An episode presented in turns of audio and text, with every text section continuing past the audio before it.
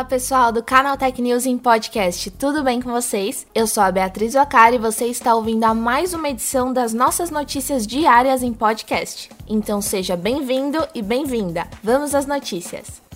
A Microsoft alertou os usuários de Windows para uma nova campanha de infecção, que utiliza arquivos do Excel para executar códigos maliciosos nos dispositivos das vítimas ou baixar malwares. Seguindo a onda do momento, os hackers disfarçaram a campanha com mensagens relacionadas à pandemia do novo coronavírus. De acordo com o time de segurança e inteligência da empresa, a infecção acontece a partir de macros e fórmulas ocultas, que são executadas assim que o documento é aberto. O método é o mesmo usado por documentos que são atualizados pela internet ou exigem algum tipo de conectividade online. Mas, neste caso, a conexão a uma URL serve para executar um ataque que pode levar ao roubo de dados, mineração de criptomoedas e outras ações. Os e-mails chegam em nome de instituições de saúde ou pesquisa sobre a pandemia e prometem informações sobre a evolução dos casos no país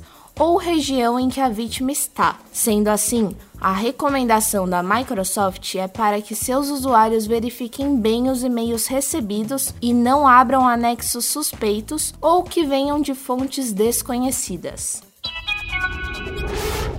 Para ajudar seus usuários a não serem vítimas da desinformação sobre a pandemia da Covid-19, o Twitter investiu em mecanismos com base na inteligência artificial para rotular postagens falsas e duvidosas sobre a doença. O problema é que o sistema começou a apresentar falhas e indicar postagens que não estavam equivocadas ou mentirosas, além de deixar algumas fake news passarem. A suspeita dos erros começou no dia 11 de maio, quando o Twitter começou a rotular tweets que espalham uma teoria da conspiração sobre o 5G causando o coronavírus. Depois desse dia, os usuários começaram a notar que o sistema de identificação da rede social começou a rotular matérias que não continham informações falsas sobre a Covid-19. Isso inclui links de sites confiáveis, como Reuters, BBC, Wired e Voice of America.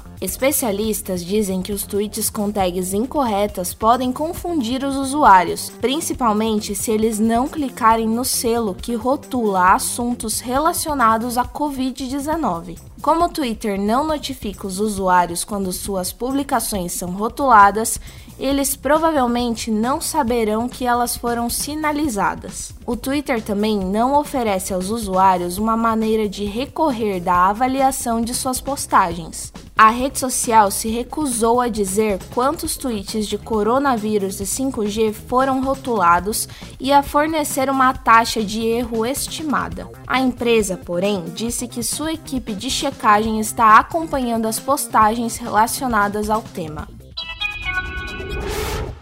O Google segue ampliando a sua atuação nos sistemas de pagamentos móveis. Recentemente, a empresa pediu autorização ao Banco Central para operar contas de débito no Brasil. Agora, a companhia liberou recentemente uma atualização do Chrome que permite utilizar a biometria no Windows Hello, que permite o uso de reconhecimento facial para autenticar compras no navegador pelo Windows 10. A novidade foi compartilhada pelo gerente de e-commerce da Shopify em sua conta no Twitter, na última quarta-feira, 20 de maio.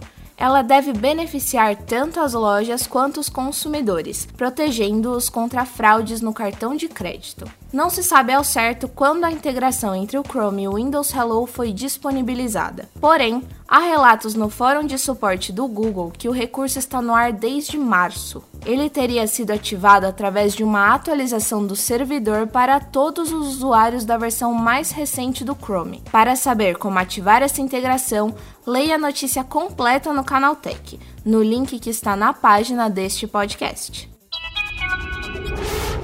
Uma plataforma de comércio eletrônico canadense chamada Blackcart mostrou que o Zoom serve para muito mais coisas do que apenas fazer reuniões ou bater papo com os amigos. Isso porque a empresa usou a ferramenta de videoconferências para arrecadar 2 milhões de dólares junto a fundos de investimento para impulsionar o seu negócio. A empresa desenvolve uma tecnologia que combate fraudes de cartão de crédito nas plataformas de e-commerce. A startup precisou acelerar o lançamento de sua ferramenta por causa da onda de fechamento de lojas físicas na América do Norte, devido à pandemia da Covid-19. Segundo Donnie Ouyang, CEO da Blackcart, a plataforma seria mantida em beta por mais alguns meses, mas os planos tiveram de ser antecipados. Com isso, eles enviaram uma mensagem a todos os potenciais investidores para acelerar o processo de captação de recursos para o lançamento. Foram cinco semanas de idas e vindas, centenas de e-mails e cinco ou seis reuniões todos os dias. A partir daí, a empresa realizou os pitches por meio do Zoom e recebeu financiamento da Struck Capital, que liderou a rodada. Em entrevista ao site Business Insider, Yang admitiu que o processo de captação de recursos e integração remota dos novos funcionários é estranho, mas ele afirmou que além de ter captado o investimento, a Blackcart está contratando ativamente pelo Zoom antes de lançar a versão final de sua plataforma nos próximos dias. A SAT identificou recentemente um aplicativo malicioso que mirava usuários brasileiros de Android na Google Play Store. Chamado Defensor ID, ao ser instalado no celular da vítima, o malware em questão conseguia roubar dados bancários, senhas de e-mail, redes sociais e até mesmo códigos de verificação em duas etapas. De acordo com a SAT, o Trojan bancário estava disponível para download desde o início de fevereiro deste ano e foi atualizado pela última vez no início de maio. Até ser removido da loja virtual no último dia 19, o defensor ID prometia justamente o que não cumpria: proteger o usuário de ameaças virtuais, inclusive chegando a oferecer criptografia de ponta a ponta. Para ter acesso a todos os dados, o Trojan bancário solicitava várias permissões, como modificar as configurações do sistema, exibir em outros aplicativos e ativar serviços de acessibilidade. Isso permitia que os criminosos conseguissem acessar todo o texto exibido na tela do aparelho, incluindo as mensagens de texto enviadas para autenticação por dois fatores. Logo, Fica aqui o alerta na hora de baixar aplicativos desconhecidos no smartphone, principalmente os que prometem segurança e solicitam muitas permissões no Android.